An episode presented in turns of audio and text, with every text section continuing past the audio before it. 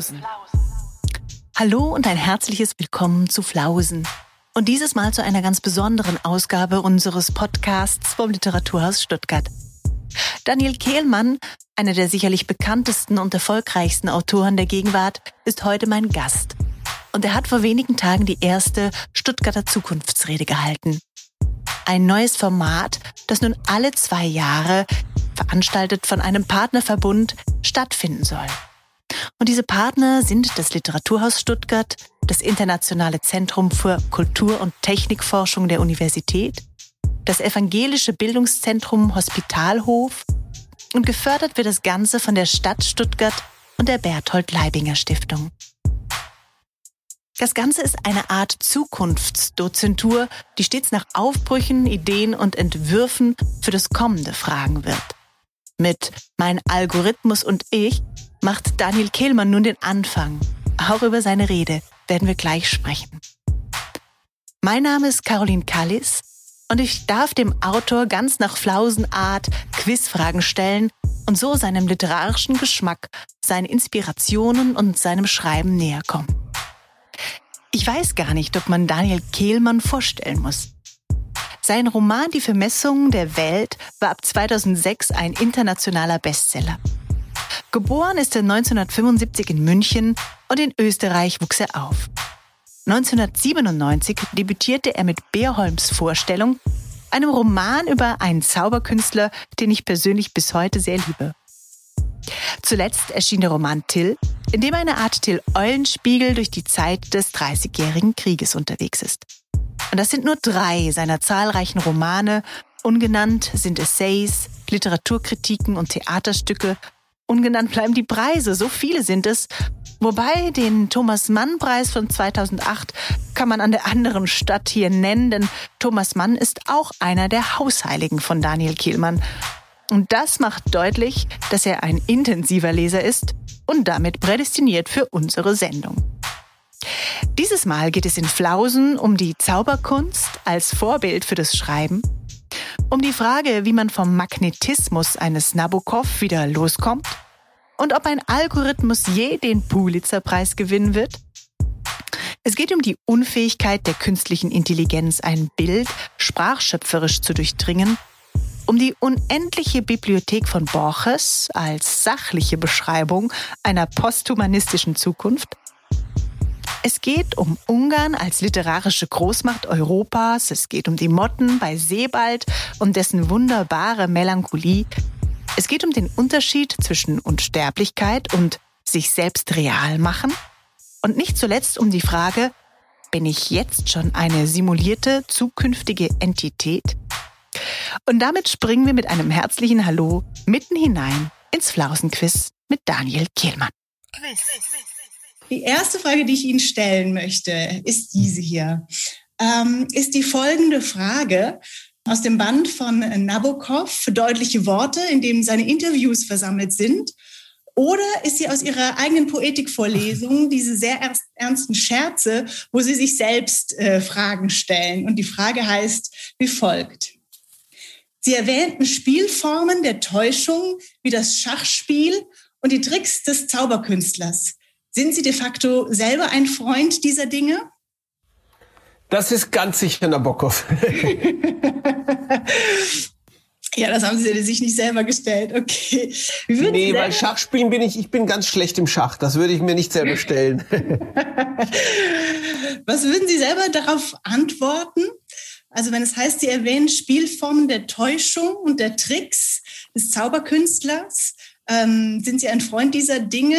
Ich frage ja. natürlich deshalb, weil ich Sie sozusagen in Ihren Romanen selbst auch ne, als, als Trickser äh, kennengelernt habe oder natürlich auch Ihre Figuren wie Till oder, oder auch ähm, Arthur Berholm ähm, solche Figuren sind. Ja, ich glaube übrigens auch, dass man Zauberkunst wirklich unter die Künste aufnehmen sollte. Mhm. Ein, ein, ein guter, ein wirklich guter Zauberer äh, schafft Dinge, die äh, großer Malerei oder Literatur nicht unbedingt äh, fundamental nachstehen. Es gibt unglaublich, äh, unglaubliche Zauberer und manchmal ist es wirklich erkenntniserweiternde und glücklich machende Kunst, was die zustande bringen.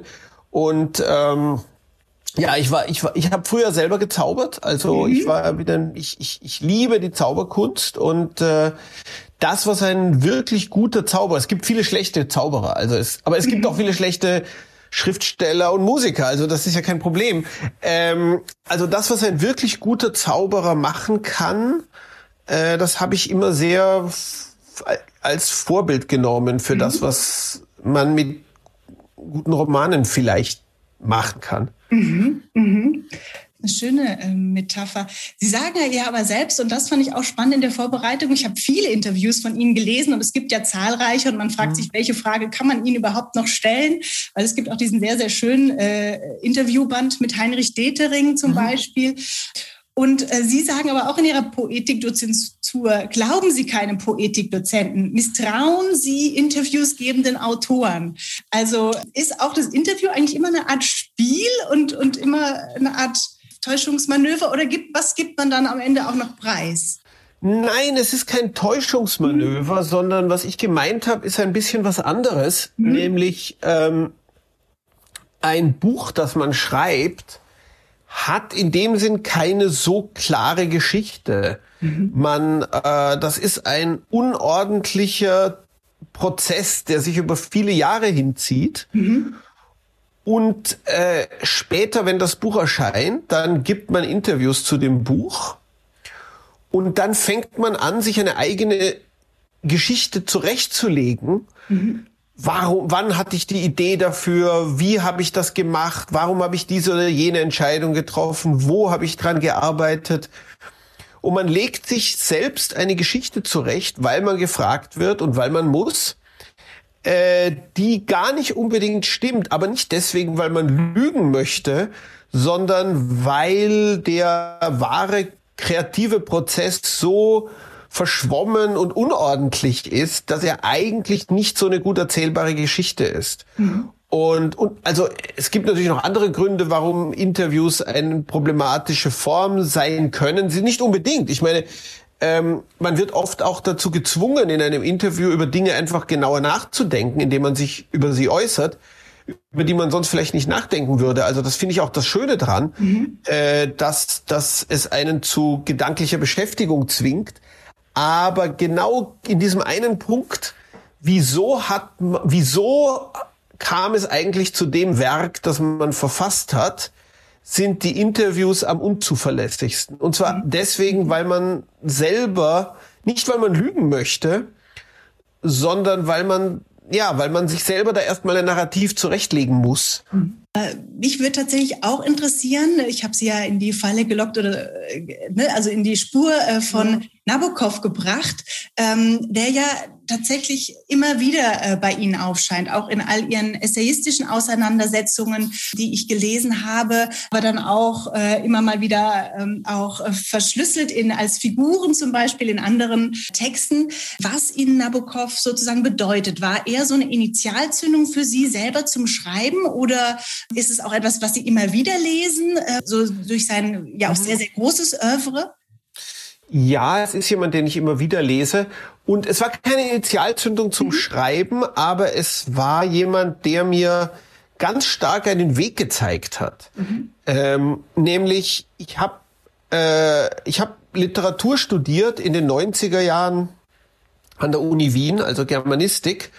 Und uns wurde da mit richtig großer ideologischer Verbissenheit, würde ich schon sagen, häufig so eine ganz eiserne Dichotomie beigebracht. Erzählende Literatur, die ist konservativ und die ist künstlerisch uninteressant auf der einen Seite und auf der anderen Seite mutige, neue, avantgardistische Literatur und das war eben immer sprachexperimentelle Literatur. Es war ein sehr kleiner, provinzieller Blick darauf, was experimentelle Literatur ist.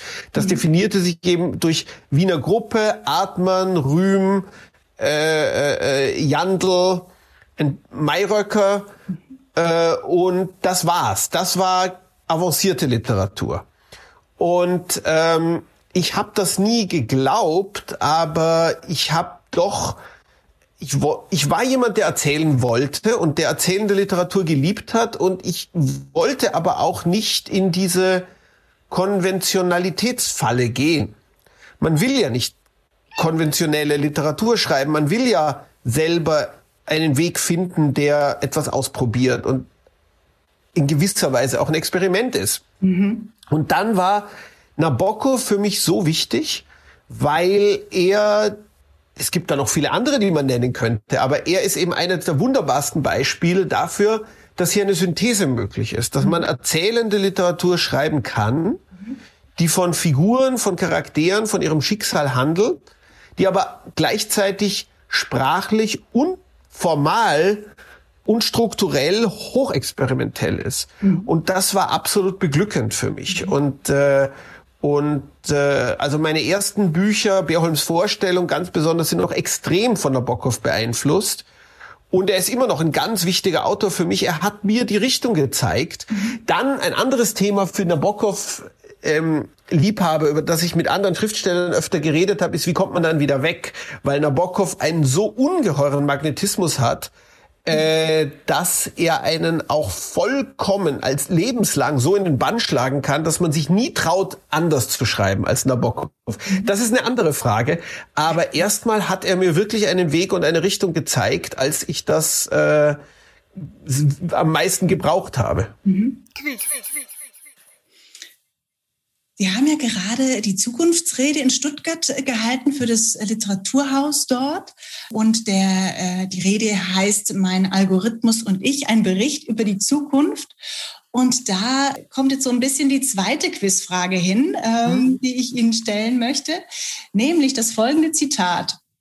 Äh, passen Sie auf, ist das von Ian McEwan, Maschinen wie ich, in der Übersetzung von Bernhard Robben, oder aus äh, der Science-Fiction-Serie Westworld äh, von HBO. Neue Lebenszeichen, nicht auf den ersten Blick. Die über meine rechte Schulter blickenden Augen sahen immer noch tot aus. Keine Bewegung. Als ich aber fünf Minuten später zufällig aufschaute, bekam ich tatsächlich mit, wie er zu atmen begann.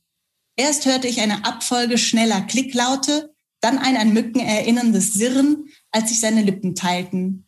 Eine halbe Minute lang passierte gar nichts, bis plötzlich sein Kinn zitterte und er nach einem echt klingenden Schlucken zum ersten Mal nach Luft schnappte. Das ist Ian McEwan. Maschinen wie ich finde ich einen fantastischen Titel für einen Roman. Ich dachte an ihn, äh, nicht nur, weil ich tatsächlich finde, so im literarischen Bereich ist die künstliche Intelligenz noch gar nicht so häufig thematisiert worden, oder vielleicht wissen Sie das auch besser als ich. Aber ich dachte auch, es ist, äh, Ian McEwan ist ein britischer Autor, mit dem Sie tatsächlich auch befreundet sind. Mhm. Mhm. War dieser Roman, also haben Sie den jetzt nochmal zur Hand genommen, als Sie sich diesem Projekt gestellt haben? Nein, weil ich kenne ihn sowieso sehr gut, den Roman, weil ich habe ihn zum ersten Mal im Manuskript gelesen okay. und dann habe ich vor, mein Gott, Zeit vergeht, auch schon wieder eineinhalb Jahren im mhm. Sommer, äh, habe ich in, in, in Schloss Elmau eine Veranstaltung auch moderiert mit ein Gespräch mit Ian über seinen Roman und da habe ich ihn noch vorher zweimal gelesen, um mich vorzubereiten. Das heißt, der Roman ist mir sehr präsent. Also deswegen war das auch eine Quizfrage, okay, die wir jetzt haben. Das wäre jetzt gewesen, ja.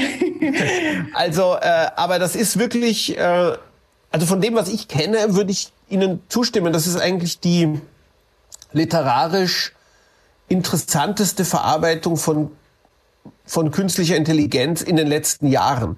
Also ich denke, wahrscheinlich kann man noch äh, Stanislav Lem Roman, bei Stanislav Lem einiges finden, aber da bin ich jetzt, wenn Sie mich jetzt fragen, was, bin ich auch sofort unsicher. Also das mhm. heißt, es ist schon es ist ein absolut äh, faszinierender Roman. Das, das Wesentliche ist für mich, ähm, dass er selber den einen gewissen Turing-Test mit dem Leser macht. Also man ist die ganze Zeit, sucht man nach Sicherheit, ob dieser Android, der da eine Hauptrolle spielt, äh, Adam, ob der bewusst ist oder nicht. Und man ist nie ganz sicher. Mhm. Es ist, es bleibt immer so ein bisschen unklar und äh, wie viel Innenleben, wie viel, ob, wie, ob, ob, ob Adam sozusagen ein Seelenleben schon hat oder nicht. Und diese Unklarheit wird nie aufgehoben. Und das ist, also abgesehen davon, dass das interessant, faszinierend ist, ist das auch technisch wahnsinnig schwer, mhm. was er da als Erzähler schafft. Mhm. Vielleicht mögen Sie ein bisschen davon erzählen. Ähm, vielleicht kennt der eine oder andere die Rede, vielleicht auch noch nicht. Sie selbst haben auch dieses Experiment gemacht, aber indem Sie tatsächlich mit einer künstlichen Intelligenz zusammengearbeitet haben. Ja, ich bin eingeladen worden von der österreichischen äh, Institution, also so eine Art österreichischen Kulturinstitut Sales äh, äh, Open Austria in Zusammenarbeit mit Salesforce, der der großen Cloud Computing Firma, äh, weil Salesforce eben so einen Predictive Natural Language Algorithm entwickelt hat äh, Control und da war die Frage, gibt es jemanden, der Lust hat, mal zu versuchen, mit dem zusammenzuschreiben, mit der Zielvorstellung, dass da vielleicht eine Geschichte rauskommen könnte, die man veröffentlichen kann. Äh, und zwar nicht als Kuriosität, sondern als eine echte lesbare Geschichte. Mhm. Und ich habe sofort gesagt, natürlich möchte ich das wissen, das ist doch interessant. Äh, auch ein bisschen einfach mit diesem, äh, mit diesem Vergnügen, dass ich immer dran habe, Technik auszuprobieren. Also, äh, weil, äh, was ich auch immer wieder von Leuten höre, die bei, bei Google arbeiten oder bei anderen Firmen, wenn man in, intern, intern ist die Technik, die da zur Verfügung steht, in den diversen Beta- und Testversionen so viel weiter, als das, zu dem man als Konsument zu Zutritt hat oder zu Zugang hat. Das heißt, es war auch dieser Gedanke, mein Gott, wenn ich das mal ausprobieren darf, was die da haben. Ähm, und ja, dann habe ich es ausprobiert und es war, ich, ich bin nach, nach Palo Alto geflogen und ich habe eine Art Einführung bekommen, was das überhaupt ist, ein, ein, ein prädiktiver Algorithmus für natürliche Sprachen und dann das nächste Jahr habe ich es ausprobiert und habe mhm. immer wie, also nicht, dass ich nicht so, dass ich jeden Tag mit dem Algorithmus eine Stunde geschrieben hätte, sondern auf so eine lockere Art. Immer mal wieder Control aufgerufen und mit Control ein bisschen geschrieben. Und davon habe ich jetzt in dieser, in dieser Rede erzählt. Mhm. Und äh, sind Sie noch dran? Also ist das etwas, was äh, Ihnen bleibt, so als ich sage mal Impulsgeber? Also weil Sie sagen ja selbst, das Experiment ist insofern nicht geglückt, dass es, dass man nicht am Ende irgendwie eine, eine fertig ausgespuckte mhm. Geschichte bekommt von vorne bis hinten. Aber ist es so als Impulsgeber geblieben? Also ich werde, ich meine, der, der Algorithmus wird ja immer besser, der lernt ja weiter. Ich glaube nicht, dass es in irgendwie absehbarer Zeit diesen Quantensprung geben wird, dass der Algorithmus plötzlich etwas schreibt, das den Pulitzerpreis gewinnen kann. Ähm, aber ich werde schon immer mal wieder nachschauen, wo Control jetzt so ist. Und äh, dazu kommt noch etwas, was ich in der Rede nicht gesagt habe. Es ist natürlich ein toller Partytrick. Also äh, es ist selbst wieder auch wie ein Zaubertrick. Also das kann man eben, das habe ich doch auch immer wieder ganz gerne gemacht. Zu Leuten gesagt, schau mal, was ich da habe. Ich klappe jetzt den Laptop auf, sag irgendeinen Satz und pass auf, was jetzt passiert. Weil Control ist ja gerade immer besonders gut bei Anfängen, mhm. äh, wo eben noch nicht so viel narrative Konsistenz nötig ist. Und äh, da sind die Leute immer schon unglaublich beeindruckt, wenn sie einen Satz sagen und Control setzt, schreibt dann einen Satz dazu. Also den Partytrick werde ich sicher auch noch, wenn man wieder Partys haben darf oder besuchen darf, wenn es das wieder gibt in unserem Leben, dann wird Control sicher auch mich dorthin begleiten wieder. Ja, Sie sagen es auch in der Rede, das grenzt an Magie, also dieses, dieses Magische, äh, was Sie ja so stets irgendwie begleitet oder, oder äh, ja. umtreibt, das ist darin irgendwie auch enthalten. Ja? Aber es ist eben auch, also das muss man in dem Fall auch wieder einschränkend sagen, es grenzt an Magie. Es ist immer wieder so, dass man sich wirklich nicht erklären kann, wo diese Antworten herkamen. Aber wenn ich sage, es grenzt an Magie, muss man auch auf der anderen Seite sagen, weil es eben doch häufig eher beim Zaubertrick ist. Mhm. Also was, was zum Beispiel nie gelingt, ist die echte Metaphernfindung. Das, was zum Beispiel eben Nabokov gerade macht. Mhm. Metaphern finden für den Himmel, für Strommasten, die an der fahrenden Bahn vorbeiziehen, für einen Fußball, der über eine, eine, eine, ein Feld rollt, wo man diese Dinge nie wieder genauso sieht mhm. wie vorher. Wo ein, eine wirkliche sprachschöpferische Durchdringung von einem Bild stattfindet, die dazu führt, dass man das immer anders sehen wird. Mhm. Und äh, sowas kann Control eben per Definition nicht, weil er eben statistisch immer das Wahrscheinlichste Hinsicht, äh, setzt, in sprachlicher Hinsicht.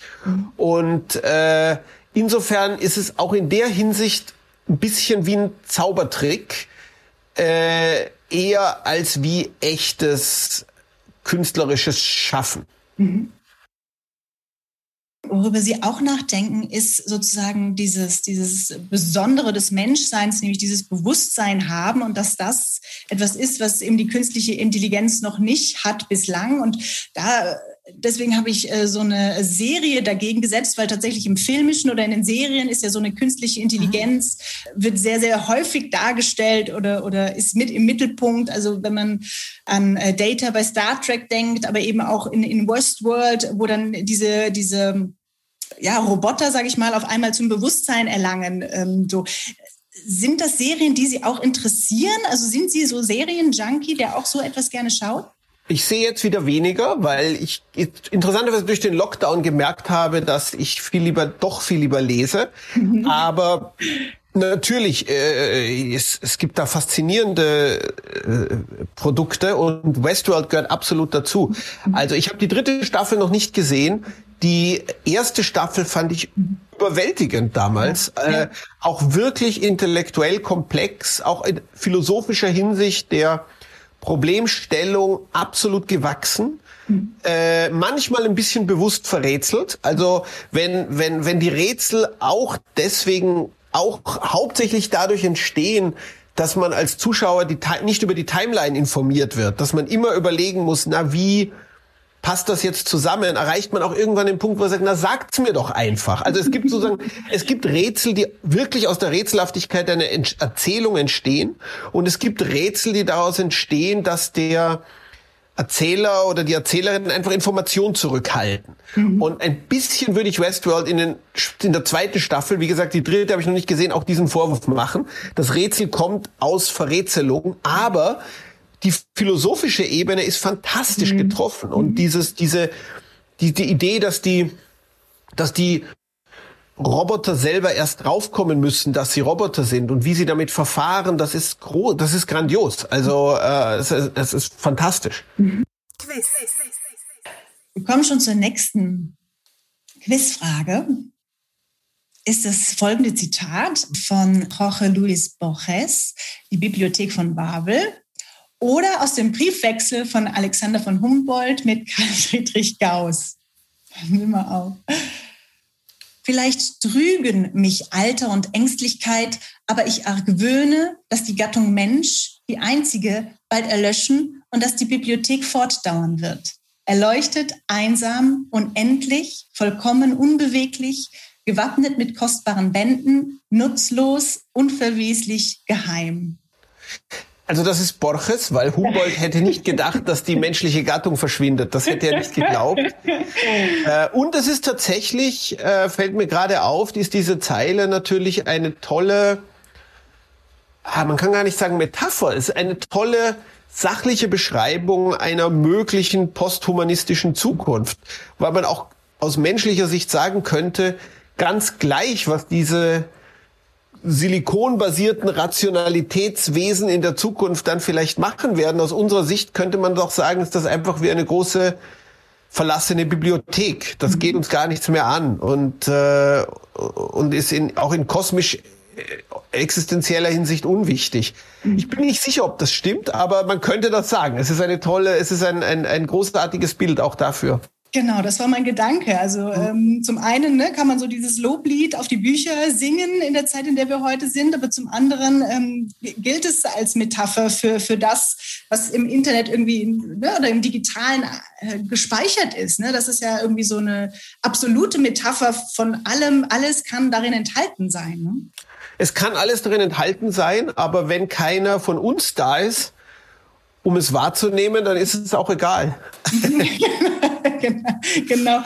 Es gibt, ich bin gerade die Tage nochmal drauf gestoßen, eine Erzählung, der heißt der Ska äh, Zeitscanner. Ich weiß nicht, ob Sie den kennen von äh, Justin Garder, der war mal ne, mit Sophies Welt vor, mhm. vor, vor Kenne ich nicht, also Justin Garder kenne ich, aber die, die Geschichte kenne ich nicht. Genau, ist aus diesem Erzählungsband Der seltene Vogel und dieser Zeitscanner ähm, ne, sagt, also quasi die ganze Zeit ist digitalisiert, all unsere Historie und wir sitzen mhm. quasi nur noch vor den Geräten und, und sehen uns das an. Äh, ne? Also so was selbst, sich selbst verschluckendes. Und das fand ich äh, auch äh, wiederum sehr, sehr faszinierendes. Ja, ist leider auch eine tolle Metapher für das Leben im Lockdown. Es ist ja, ja im Augenblick ein bisschen ja, leider. Ja, da haben Sie recht. Sie sprachen von Borges und darauf wollte ich ganz gerne noch hinaus, weil ich ja finde, Sie sind ein wahnsinniger Leser. Also ne, ähm, ähm, Sie setzen sich wahnsinnig viel mit Literatur mhm. auseinander, sei es ähm, ne, für Ihre Essays, aber eben auch in der Literaturkritik. Aber das finde ich auch wiederum spannend, dass Sie sehr äh, ne, die Weltliteratur, die internationale Literatur ähm, verfolgen und äh, gar nicht so sehr äh, die deutschsprachige Fragezeichen. Nee, das stimmt, ja, das stimmt. Also ähm, äh, die ich habe jetzt in letzter Zeit wieder mehr zur deutschen Literatur gefunden, aber dann zu vor allem der der Zwischenkriegszeit. Also mhm. da lese ich jetzt wieder komischerweise auch durch den Lockdown. Ich habe aus irgendeinem Grund im Lockdown in Amerika angefangen Schnitzler zu lesen und habe mhm. ganz viel Schnitzler gelesen. Äh, mit, mit, mit Begeisterung. Mhm. Äh, die, die deutsche Gegenwartsliteratur verfolge ich bei weitem nicht so, wie man das vielleicht sollte. Aber Kapazitäten sind ja begrenzt. Genau, was heißt soll? Also ne, es ist ja toll, wenn Sie so diesen weiten Blick irgendwie haben ne, für das US-amerikanische, äh, äh, aber auch das südamerikanische mit dem magischen Realismus. Und dann finde ich aber auch spannend, äh, dass Sie äh, auch für die ungarische Literatur, dass Ihr Herz da so schlägt, ne, für Dirty Dragoman und Imre Kertész. Mhm. Und das ist mir auch noch aufgefallen und ähm, dann kommen wir vielleicht gleich darauf, weil in Ihren äh, Roman ja auch immer wieder andere Literaturen so hineinkommen, wenn man dieses äh, intertextuelle Spiel mag oder, oder dann ist auch die Frage, ist das beabsichtigt oder nicht. Aber da wollte ich Sie so gerne fragen, ähm, weil Sie sich mit ungarischer Literatur so gut auskennen, ob Sie von äh, Laszlo Davaschi den Roman Die Legenden von den Tränengauklern kennen. Ja, ich habe ich hab in, in Ungarn einen Preis bekommen für Till. Ja. Und, äh, und, und, äh, und Davaschi hat die Laudatio gehalten. Das ist ja super. Also das, und, Weil das und, ist ja, bitte. Und, und daraufhin, ich hätte es natürlich vorher schon lesen sollen, aber daraufhin habe ich natürlich dann die Training-Gaukler gelesen mit Begeisterung. Es ist ein mhm. ganz großartiges, wunderbares Buch. Ein wunderbares Buch, weil ähm, vielleicht kann man das noch äh, in Anführungszeichen zu unserer Geschichte kennen. Wir kennen uns ganz flüchtig, weil ich mal bei, beim Surkamp Verlag Azubi ja. war und sie damals noch Surkamp Autor und da ist gerade auch dieser Roman erschienen. Also es ist wirklich Ewigkeiten her und ich fand ihn damals schon fantastisch und diese Tage griff ich noch mal danach und dachte, ach ne, da gibt es auch ja diese Verbindungspunkte ja. zu Till. Mhm. Ja, Absolut. Also ich kannte diesen Roman leider nicht vor Till oder vielleicht mhm. Gott sei Dank. Vielleicht ja. hätte er mich so beeindruckt, ja. dass, äh, dass ich mich gar nicht getraut hätte, Till zu schreiben. Aber ist ein fantastischer Schriftsteller mhm. in, in, in jeder Bedeutung des Wortes fantastisch, ja. der viel bekannter sein müsste. Und überhaupt, äh, ich sage das immer, wenn ich die Amerikaner ein bisschen ärgern will, amerikanische Freunde. Ich sage ja, es gibt viele tolle Literar äh, viele tolle amerikanische Gegenwartsschriftsteller und es gibt ungefähr gleich viele gute Schriftsteller in Ungarn. Heute, im Augenblick. Und äh, also Ungarn ist wirklich, also ich meine, es, Ungarn ist natürlich, es ist natürlich der furchtbare, es gab das furchtbare Jahr 2016, wo äh, wo äh, Esterhazy und Kertes gestorben sind. Äh, aber äh, Ungarn ist die literarische Großmacht Europas mhm. äh, in, in diesen, diesen Jahren. Es ist absolut faszinierend. Unbedingt. Also da könnte man nochmal einen eigenen Podcast ja. machen, um die ungarische Primatliteratur genau zu, zu äh, beschauen. Aber dann kommen wir schon zur letzten Quizfrage.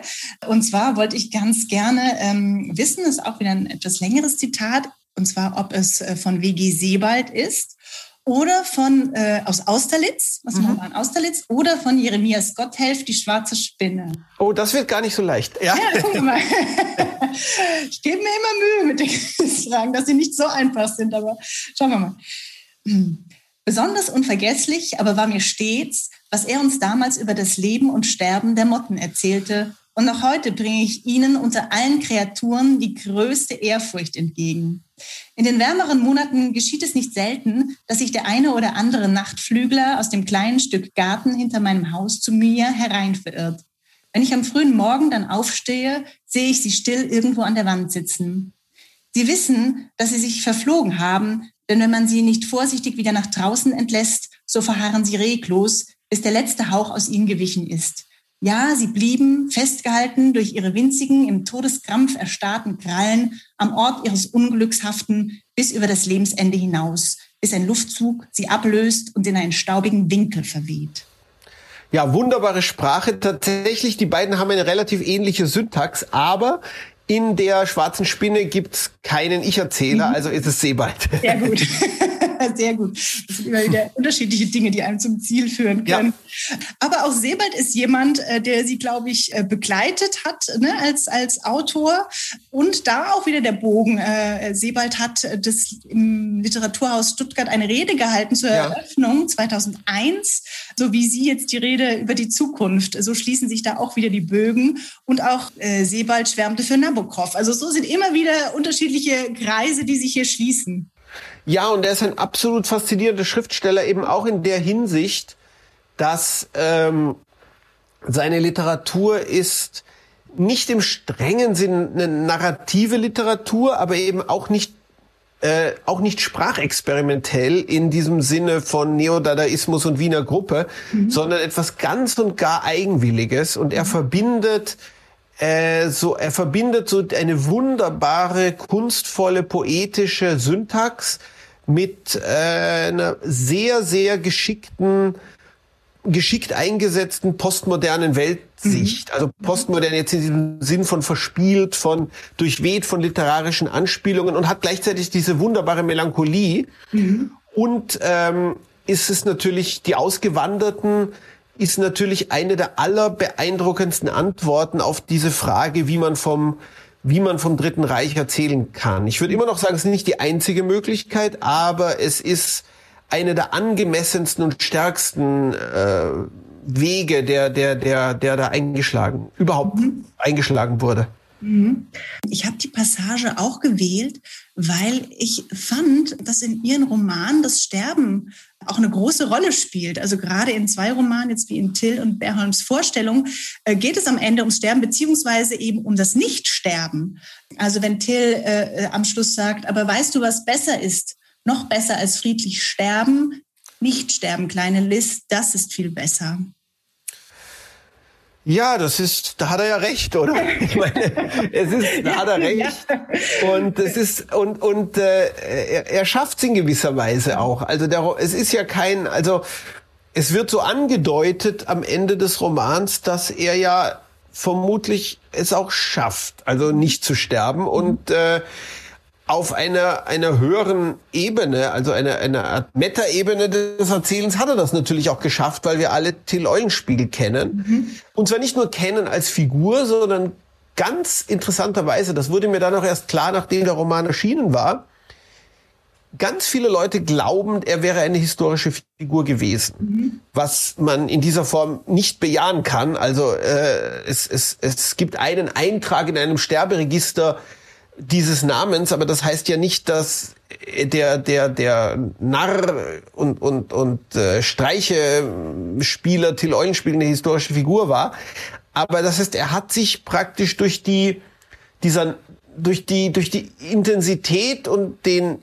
Aberwitz seiner Streiche im in der kollektiven Erinnerung zu einer echten Figur verwandelt. Mhm. Und das ist ja auch eine Form von, von mhm. äh, es ist was anderes als Unsterblichkeit. Es ist sogar ein sich selbst real machen. Das ist mhm. eigentlich noch was Erstaunlicheres. sich selbst real machen. Das ist, das ist gut. Aber genau, also ne, in den Büchern könnte man sagen, bleibt man vielleicht unsterblich, aber auch der eine Gedanke dann auch wieder ins Digitale, dass man sagt, okay, vielleicht kommt irgendwann der Moment, wo man tatsächlich seine Gehirne ins Digitale transformieren kann und dann so unsterblich Ja, es gibt kann. ja diese Vision, also mhm. von, von ernsthaften Leuten, nicht von irgendwelchen Spinnern, diese Idee des Uploading. Mhm. Und die beruht auch auf einem ganz einfachen Gedankenexperiment, nämlich wenn es möglich ist, und das ist ja nur eine Frage der Speicherkapazität sagt das Gedankenexperiment, ja. ein Gehirn vollständig im Computer zu simulieren, also praktisch alle Neuronen zu simulieren und ihre zwischen und ihre, ihre, ihre die physikalischen Prozesse zwischen ihnen. Warum sollte dann diese Simulation nicht bewusst sein, mhm. bewusst sein, so wie mhm. ein echtes Gehirn? Und wenn das mein Gehirn ist, das da simuliert wird, dann bin ich wieder bewusst und so bekomme ich Unsterblichkeit. Mhm. Ähm, man kann jetzt sogar noch einen Schritt weitergehen und sagen, ja, wenn wir davon ausgehen, dass die menschliche Gattung nicht verschwindet und dass unsere Technik immer besser wird, dann wird jeder von uns früher oder später simuliert im, im, im Computer und wird dann unsterblich, weil die Rechenleistung unendlich wird. Und dann ist der nächste Schritt, dass man sagen kann, ja, aber dann äh, ist es doch viel wahrscheinlicher, dass ich jetzt schon so eine simulierte zukünftige Entität bin und mir nur einbilde, hier zu sitzen. Mhm. Das ist einfach viel wahrscheinlicher. Und dann kommt man dazu, dass es unsere reale Welt überhaupt nicht gibt, sondern wir alle schon simulierte Entitäten sind. Ich halte das nicht für richtig. Das ist alles ein großer, faszinierender Trugschluss, aber einer, der gar nicht so leicht zu, zu ähm, äh, zu entschlüsseln ist oder, oder, oder zu widerlegen ist. Da muss man schon ein bisschen tüfteln, wie man da auch wieder rauskommt aus dieser mhm. Simulations, äh, aus diesem Simulationsglauben. Mhm. Wollten Sie unsterblich sein? Wäre das etwas, was Sie anstreben? Weil da habe ich auch immer gerne wieder Diskussion, weil ich selber möchte überhaupt nicht unsterblich sein. Aber Freunde von mir die sagen, um Gottes Willen, natürlich möchte ich für immer da sein. Wie geht's Ihnen? Ja, das ist eine gute Frage. Also auf den mhm. ersten Blick würde man sofort sagen, klar möchte ich unsterblich sein, weil sterben möchte man auf gar keinen Fall. Mhm. Aber wenn man dann wirklich drüber nachdenkt, was für Zeitausmaße das sind, mhm. äh, die echte Unendlichkeit, dann kann einen auch schon wieder das Grauen ergreifen. Mhm. Und man denkt, ja, was mache ich denn die ganze Zeit? Also äh, ich, ich, ich denke tatsächlich, je mehr man das durchdenkt, desto weniger würde man es wollen. Aber mhm. erstmal, man möchte das Gegenteil auf keinen Fall. Mhm. Also sterben. Sehr schön. Ja, dann kommen wir schon äh, zum Ende. Ich habe sozusagen aus dem absoluten Gedächtnis, wie man so sagen will, ich habe in Ich und Kaminski einen Ausdruck gefunden von einer von einer E-Mail, die Sie mir geschrieben haben am ah. 26. August 2003. Mhm. Und da schreiben Sie, wie es bei Thorberg heißt, der Herr schütze einem vor allem, was noch ein Glück ist. Das finde ich eine schöne, einen schönen Abschiedssatz. Ähm, also man muss das vielleicht ganz kurz erklären. Der, der Herr, das ist in der Tante Jollesch von Friedrich genau. Thorberg. Genau. Und da ist es eben, der, also irgendjemand passiert etwas Schlimmes und sagt, ich habe aber doch Glück gehabt, also hätte ja. noch schlimmer werden können. Dann genau. sagt die Tante Jollesch, sagt, ja, der Herr schütze einen vor allem, was noch ein Glück ist. Genau. Also äh, alles, wo man sagt, noch Glück gehabt, sind die Dinge, vor denen Gott einem schützen soll. Ja, das ist ein sehr weiser Satz, den ich da mhm nicht, auf den ich nie selber hätte kommen können, aber den ich gerne zitiere. Sehr gut. Wunderbar. Dann danke ich Ihnen sehr, Herr Killmann, dass Sie Rede und Antwort gestanden haben. Danke und, Ihnen, sehr äh, gerne. tschüss. Tschüss.